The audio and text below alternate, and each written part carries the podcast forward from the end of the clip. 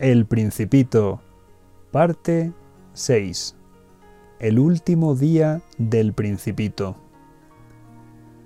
El día 8, el Principito terminó de contarme sus aventuras mientras bebía mi última gota de agua.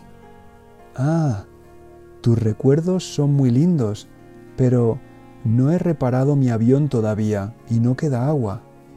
El principito empezó a decir algo sobre el zorro, pero le interrumpí preocupado. Nos vamos a morir de sed. Bueno, si vamos a morir, es bueno haber tenido un amigo. Yo estoy contento porque he tenido a mi amigo el zorro. No mide el peligro, pensé. Jamás tiene hambre ni sed. Le basta con un poco de sol.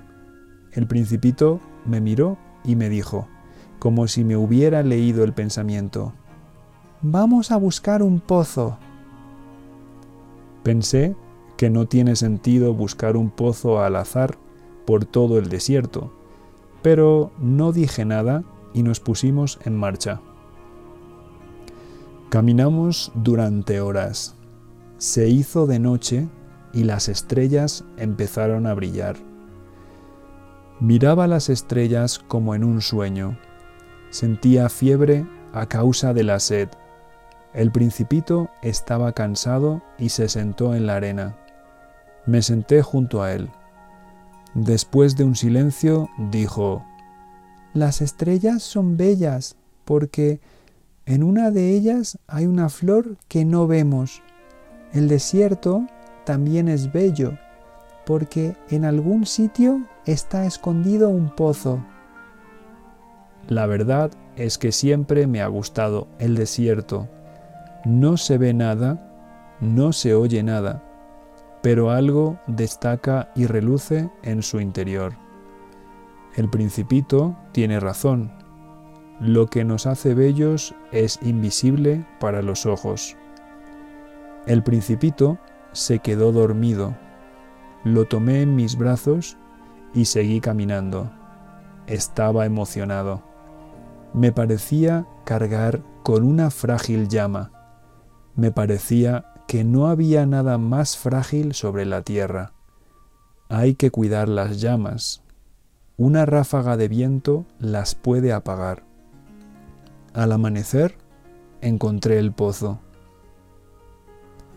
El principito bebió con sus manos y me dijo, Este agua es buena para el corazón.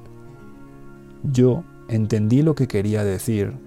El agua había nacido del camino bajo las estrellas, del esfuerzo de mis brazos. Tienes que cumplir tu promesa. Dibújame un bozal para mi cordero, soy responsable de mi flor. Yo le dibujé el bozal y se lo di. ¿Sabes? Mañana hace un año que caí a la tierra, muy cerca de aquí. Ah, entonces no paseabas por el desierto, volvías al punto de partida, ¿verdad? El principito nunca contestaba una pregunta, pero enrojeció y eso significa sí. Ahora tú tienes que reparar tu avión. Debes volver. Te espero aquí mañana por la tarde, me contestó el principito. Al día siguiente volví con el principito. Escuché que hablaba con alguien. Me extrañó porque no podía ver a nadie. El principito decía, ¿Tienes buen veneno? ¿Estás seguro de no hacerme sufrir? Cuando me acerqué más, Di un brinco. El principito hablaba con una de esas serpientes amarillas con un veneno que te mata en medio minuto. Busqué mi revólver en el bolsillo, pero la serpiente me oyó y se escabulló entre las piernas. ¿Qué historia es esta? ¿Ahora hablas con serpientes? Estoy contento de que hayas reparado el avión. Puedes volver a casa. ¿Cómo sabes que he reparado mi avión? Yo también vuelvo hoy a mi casa, esta noche. El principito no contestó mi pregunta, pero empecé a entender lo que estaba pasando. Sentía que estaba pasando algo extraordinario. Algo extraordinario es algo muy especial, que no es para nada habitual. Abracé al principito con fuerza, pero sabía que no podía hacer nada para retenerlo. Te voy a hacer un regalo, dijo el principito, y se echó a reír. Ah, me gusta oír tu risa. Pues justo esto será mi regalo. ¿Qué quieres decir?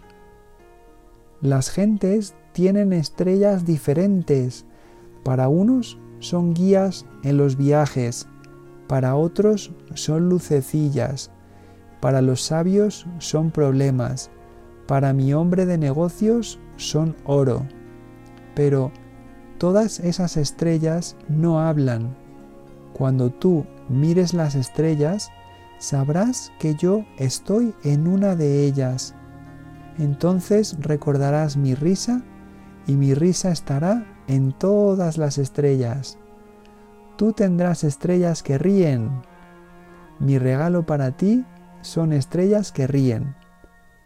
Y el principito se echó a reír otra vez. Se estuvo riendo un buen rato, imaginando cómo me mirarán mis conocidos cuando me ría delante de las estrellas. Cuando se hizo de noche, el principito se escabulló sin hacer ruido. Pero yo me di cuenta y fui tras él.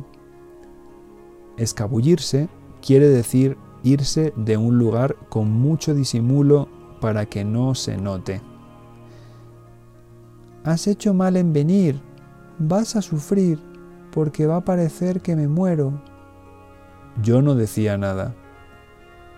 Tienes que entenderlo, mi planeta está lejos y mi cuerpo es demasiado pesado. No puedo llevarlo conmigo. Yo seguía sin decir nada. Desde mi planeta, por las noches, yo también miraré las estrellas y pensaré en ti. Será divertido. El principito también se quedó en silencio y se puso a llorar. Después de un rato, el principito me dijo, Soy responsable de mi flor. Es débil y yo tengo que protegerla. El principito se alejó de mí. Era el momento. Algo parecido a un relámpago se acercó a su tobillo. El principito no gritó. Se quedó quieto un segundo y cayó en la arena suavemente. Ni siquiera hizo ruido.